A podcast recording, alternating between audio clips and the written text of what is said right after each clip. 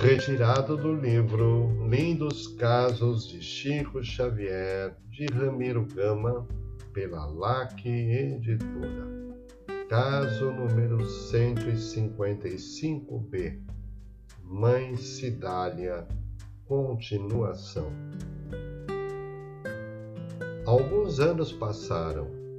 Todos viviam no mesmo lugar, numa casinha pobre e cheia de paz, tendo o humilde médium por mentor, amigo e irmão dedicado. O pouco que recebia como caixeiro de uma venda humilde dava para as despesas. E assim entrou Chico na posse de sua missão maior a fonte mediúnica rebentara e uma torrente de luz beneficiava toda Pedro Leopoldo. E admirava-se por não ver entre as comunicações recebidas e nas aparições de espíritos amigos, seus valiosos colaboradores, a de mãe Cidália.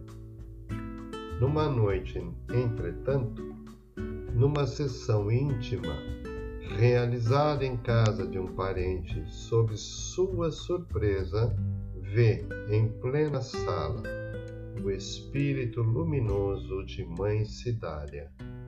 Parecia-lhe mais linda, comove-se e chora de contentamento pela auspiciosa ocorrência. Amorosa como sempre, o espírito lhe disse confidencialmente. Custei a aparecer, meu caro filho, porque meus trabalhos são muitos, mas vejo-te sempre protegido e me alegro. Esforcei-me hoje para vir até aqui porque há um justo motivo.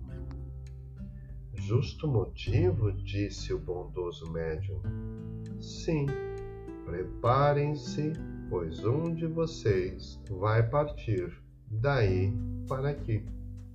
Obtive a permissão para ficar perto de vocês por alguns dias, a fim de receber aquele que partirá.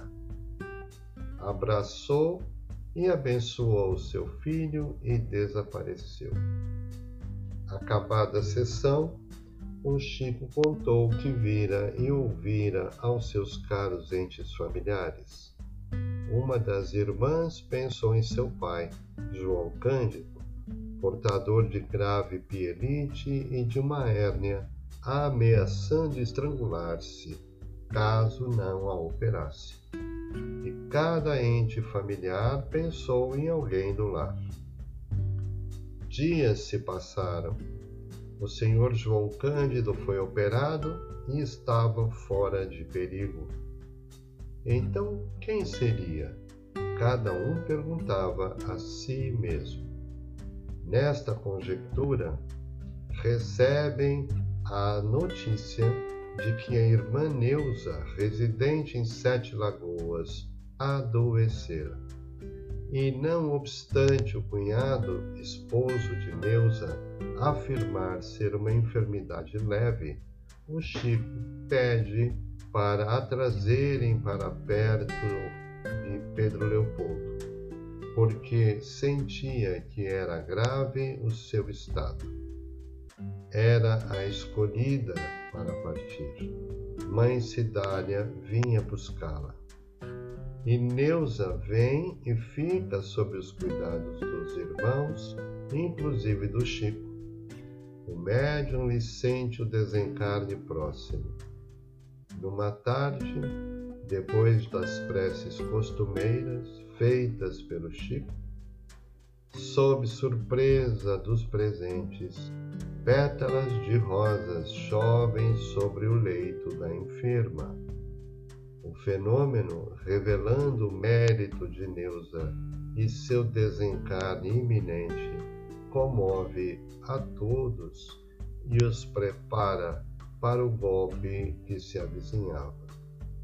E na manhã seguinte, como um pássaro, o espírito de Neuza, esclarecido e bondoso, deixa a gaiola da carne e sobe a espiritualidade do lar maior.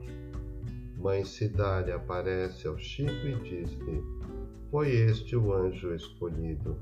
Fique em paz, vou acompanhar a ave libertada e feliz. Adeus.